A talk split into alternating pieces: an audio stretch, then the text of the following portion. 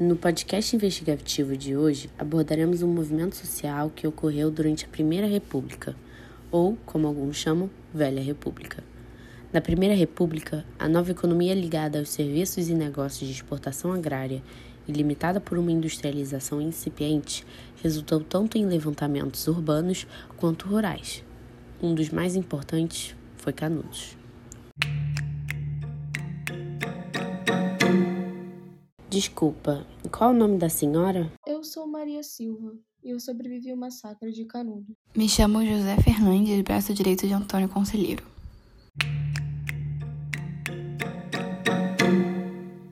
Era 1896. O que antes começou como um tipo de culto religioso na busca por um refúgio no interior da Bahia, virou um dos maiores conflitos armados no início da recém-nascida República. Nesse período de transição, a República só atendia as demandas das elites, o que levou a um abandono do povo mais pobre. Isso fez das propriedades nordestinas a matriz do poder oligárquico, composto pela elite cafeeira. Mesmo com a abolição da escravidão, não foram implementadas leis que protegeriam o trabalhador e a exploração do mesmo era grave. Nesse cenário de subdesenvolvimento, as condições de vida que já eram precárias foram agravadas por um regime político muito excludente e despreocupado com a questão da posse da terra e da fome. A gente trabalhava na plantação e no cuidado da boiada desde que o galo cantava até o sol de fim de tarde parar de queimar nossas costas. Era o dia inteiro de trabalho. O arroz salarial apertava nossos bolsos e a gente nem sempre tinha janta. Cansaço era eterno. Ai, a região era toda ocupada por latifúndios decadentes. As secas eram rotina e também o desemprego. E para piorar, os malditos ainda cobravam um imposto danado. Pelo que se sabe, Antônio Vicente Mendes Maciel, o Antônio Conselheiro, nasceu por volta de 1830 no interior do Ceará. Estudou para ser padre, mas acabou se tornando mestre de diversas profissões como advogado e comerciante. Por volta de 1871, abandonado pela mulher, bem mais jovem que ele, entregou-se à vida errante fazendo pregações e dando conselhos. Daí o seu apelido. Percorreu várias cidades do sertão do Nordeste. Esteve nos estados de Pernambuco, Sergipe e Bahia, onde fez fama de milagreiro. Demonstrava grande entendimento religioso e conquistou uma multidão de fanáticos que afirmavam que Antônio Conselheiro era um profeta enviado de Deus. Antônio e seus seguidores se alojaram em uma fazenda chamada Canudos, no norte da Bahia. Lá, eles plantavam e criavam animais. Uma vida simples, guiada pelo misticismo religioso.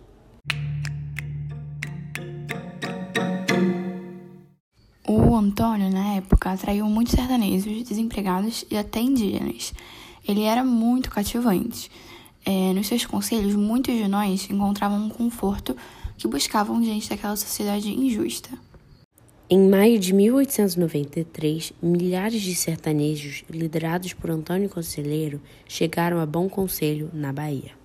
Antônio, ao avistar uma cobrança de impostos que havia sido agravada com a nova república, arrancou os editais que espalhavam-se pelas paredes e os queimou.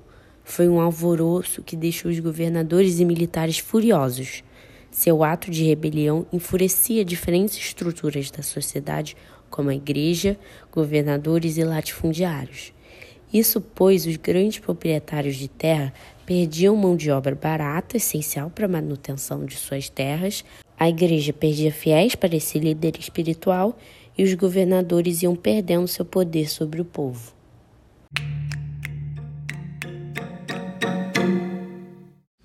A permanência de Canudos em si só ameaçava o poder da República. Se eles não atacassem de volta, a República ficaria com cara de um governo muito fraco e impotente, sem o controle nenhum sobre o povo. É, e aí isso só faria a revoltas aumentar. Mas Canudos era tão diferente assim da ordem republicana? Canudos era uma nova maneira de viver no sertão, a parte do sistema de poder construído. Nossa arraial, é, apesar de nunca ter tido uma experiência de vida totalmente igualitária, era muito melhor do que ficar trabalhando de noite que nem formiga para os patrões, recebendo uma mexaria como pagamento. Lá havia distribuição das tarefas e todo mundo que chegasse ao nosso refúgio recebia um pedaço de terra gratuitamente para plantar, viver, colher, cuidar. Acho que foi isso que mais atraiu as pessoas para cá. A posse e uso coletivo da terra se opunha ao governo central republicano. É, a gente que tinha uma sociedade separada, um refúgio muito melhor do que aquela república, que só servia para agradar os fazendeiros de donos de café. É, a gente plantava de tudo por lá. Enquanto o vizinho cuidava de vaca e distribuía leite, nós fazia o couro curtido. Toda a produção era dividida entre quem criava e a comunidade. A gente era submetido a proprietários de terra e nem aos chefes políticos da região e nem à igreja. Era uma paz que só.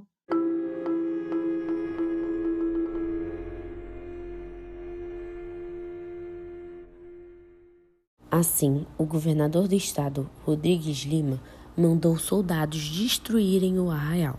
Foram derrotados. Uma vergonha para o Estado. Como que aqueles sertanejos venceram nossa expedição? Então, com o primeiro ataque, Antônio Conselheiro deixou a peregrinação e se estabeleceu na fazenda de Canudos de vez. Com o passar do tempo, a comunidade do Arraial cresceu de 230 para cerca de 24 mil habitantes, tornando-se um dos mais populosos da Bahia. Quatro expedições foram enviadas para tentar destruir o arraial. Essas expedições eram compostas por tropas do exército e a cada nova expedição a quantidade de soldados aumentava.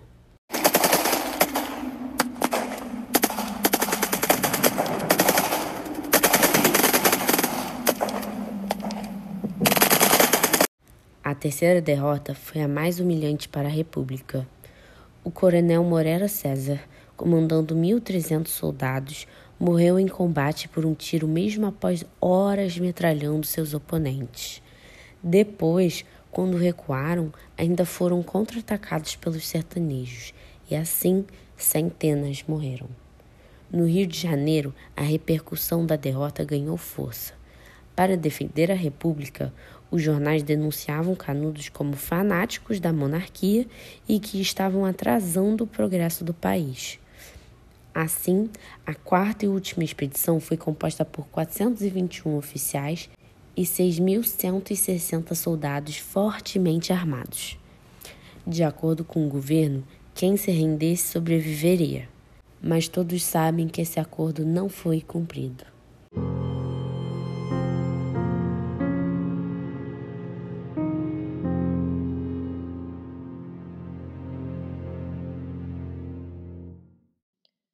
Minha irmã tinha três filhos: Joãozinho, a Lúcia e o Gabriel. Mas achava que eles teriam piedade com mulheres e crianças. Ela foi se entregar primeiro com as crianças. Eu estava com muito medo, então não fui atrás dela.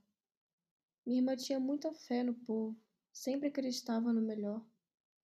Nunca esperava que eles fossem fazer algo tão brutal. Degolaram minha irmã.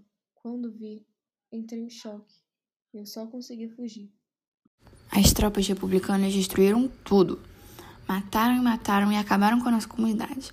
Isso porque a gente ameaçava o governo desigual e opressivo deles.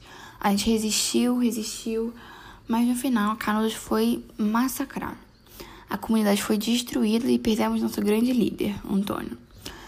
Que mesmo após sua morte não teve paz, porque levaram a cabeça dele embora como um troféu, seu corpo também. Foi horrível. Assim, a República fez um jogo. Manipulou a forma com qual o acontecimento foi noticiado, colocando Canudos como um grande exemplo da barbárie contra a civilização, do atraso contra a modernidade. E isso tudo aconteceu por conta de um povo que queria apenas uma melhor condição de vida, que não acreditava nos valores hipócritas da Primeira República. Dessa forma, esse podcast fica como memorial para o massacre que aconteceu em Canudos. Obrigada e até o próximo episódio.